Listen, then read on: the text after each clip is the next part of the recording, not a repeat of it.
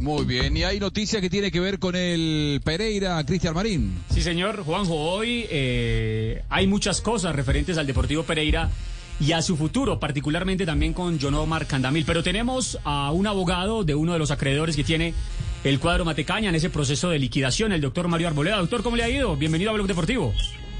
Cristian, buenas tardes. Saludos cordiales para usted, los medios, los demás integrantes de la mesa y a los oyentes, que son muchos en este momentico. Le estamos escuchando aquí en Pereira, es mucho ya. Uh, Muy bien, doctor. Está muy lejos.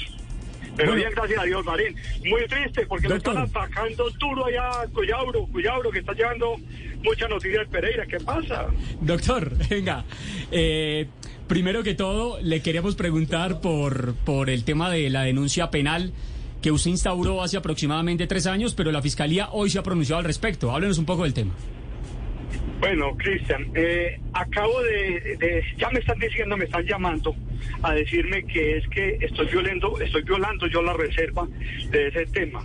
Entonces quiero que por favor, esto supongo que está grabando, porque ya me veo enredado entre la fiscalía, pero quiero dar constancia que yo soy el denunciante desde 17 de octubre del año 2019, cuando denuncié al señor Yonomar Candamil por malos manejos de los dineros que están en la cuenta del banco BBVA, cuenta de ahorros del Deportivo Pereira, hacia tres funcionarios, que por favor no me voy a referir a ellos aquí porque es debido proceso, a cantidad de cosas más. Pero reitero, yo soy el denunciante en ese proceso. De esta denuncia se está hablando hace más de año y medio y varios medios de comunicación han publicado aparte de lo que hay.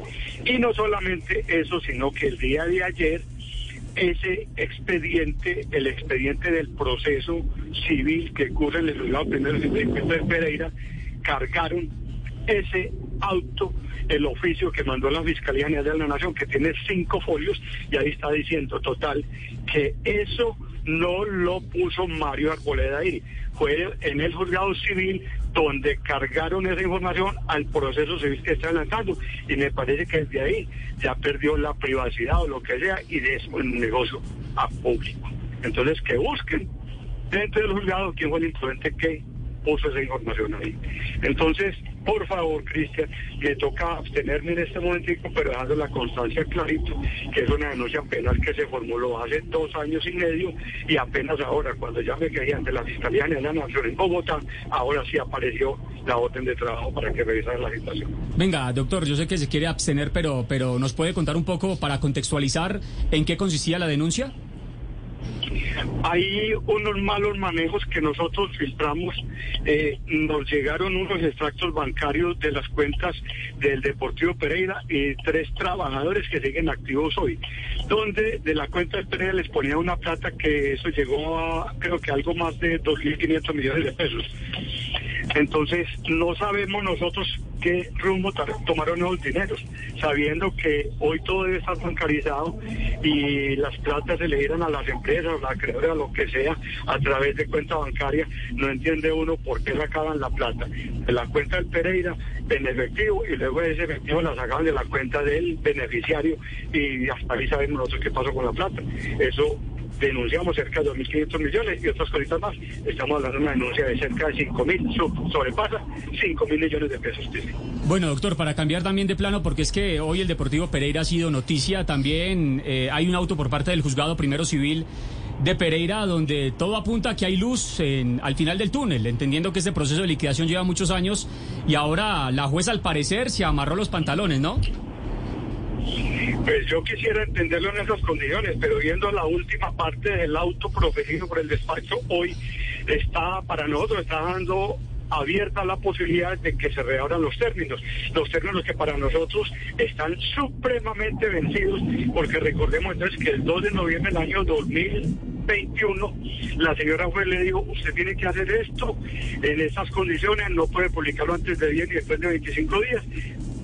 ¿De dónde salió que el señor liquidador publicó el aviso de subasta que se hizo el 26 de enero, que fue fallida por falta de postores, y decía que si no había postores en esa venta, en esa subasta, disponía el señor liquidador de ocho días para hacer venta directa. Esos ocho días se, se corrieron, apareció que una oferta mercantil que fue vencida, una oferta que se presentó vencida, se presentó el 8 de febrero, si mal no recuerdo.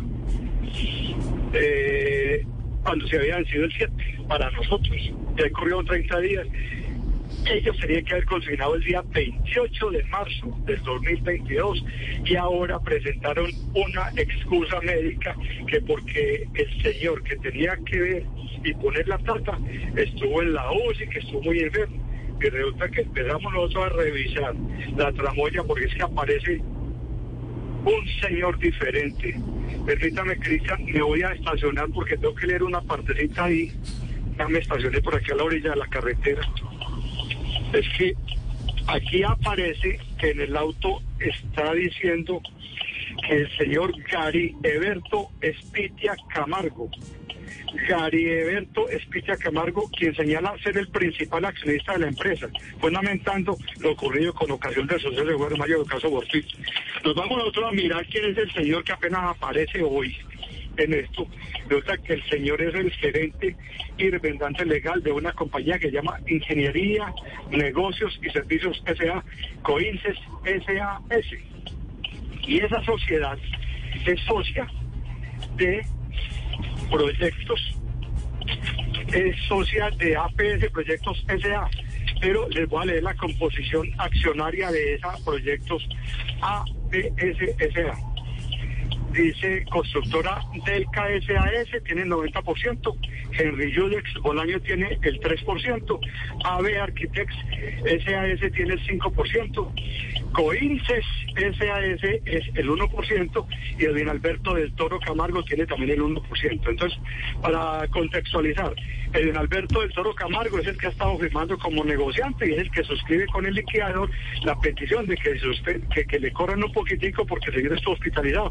Y el que está hospitalizado, según eso, es Gary Eberto Espitia Camargo, que no es el mayor accionista porque tiene únicamente el 1% en la empresa APS Proyectos S.A. Bueno, ya no, otro más. Ya no sabe Candamil que inventar. O sea, doctor, que si de aquí al viernes no aparece la plata depositado en las arcas del, del juzgado, eh, ¿Proyecto, proyecto SAS eh, desaparece como oferente o qué sucede en ese caso?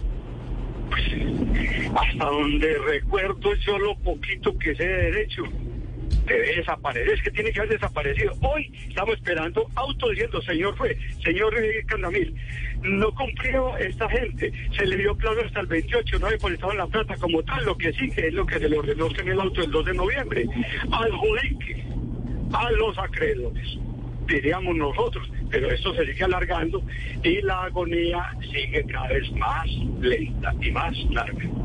Señor Arboleda, eh, en las últimas horas se ha mostrado algún interés por parte de alguna firma americana para poder eh, comprar al Deportivo Pereira. Sí, señor. Hay una firma que está, le manda un, eh, siete folios, le está explicando la oferta, la de qué consiste al juzgado, y el juzgado lo que está diciendo es para los fines pertinentes, les por otro lado de esto, les, les informo de esto. Entonces no sabemos de dónde apareció, lo único claro que tenemos es que dicen que quien nos va a representar aquí en Colombia es un, el doctor Iván Naranjo, que fue, eh, fue eh, fue concejal del municipio de Pereira hasta hace ocho años, me parece, mal lo recuerdo. Es lo único que conocemos de la ritmo. Hasta ahí vamos. Doctor Arboleda, pero ¿se podría afirmar con un ciento por ciento de seguridad que este viernes sí va a ser el último plazo? Porque es que venimos en que un día más, dos días más que el 28, que después, que después, que después. ¿Este viernes sí va a ser ya el último plazo? Pues es que estábamos esperando que hoy la señora juez dictara el auto diciéndole, señores, ustedes el último plazo que tuvieron hasta el 28 de marzo no lo hicieron, adjudíquenle a los acreedores, señor liquidador. Pero ya uno no sabe con el despacho qué va a pasar. La verdad es que no soy capaz de decir que sigue. Bueno, doctor, todo muy claro, Mario. Le mandamos un abrazo y gracias por estar con nosotros en Blog Deportivo. Bueno, bueno, a ustedes muchas gracias por escucharnos y a toda la, la fanaticada de Pereira. Qué lástima, por lo que sigamos subiendo. Muy bien, Mario Arboleda, Juanjo, la verdad es que John Omar Candamil ya no sabe ni qué inventar, hasta presentan excusas médicas y tal para seguir dilatando el depósito del dinero, ¿ah? Tremendo. Y en el medio de todo esto los que están eh, sufriendo son los, los, hinchas, ¿no? Porque más allá de que se manejan como empresas, representan pasión de la gente. Eh, y, esto es un daño directo a la, a la institución, ¿no? Me, parece que claramente lo que a uno le da lástima es el, el espíritu amateur del deporte. ¿Cómo se daña con todo esto?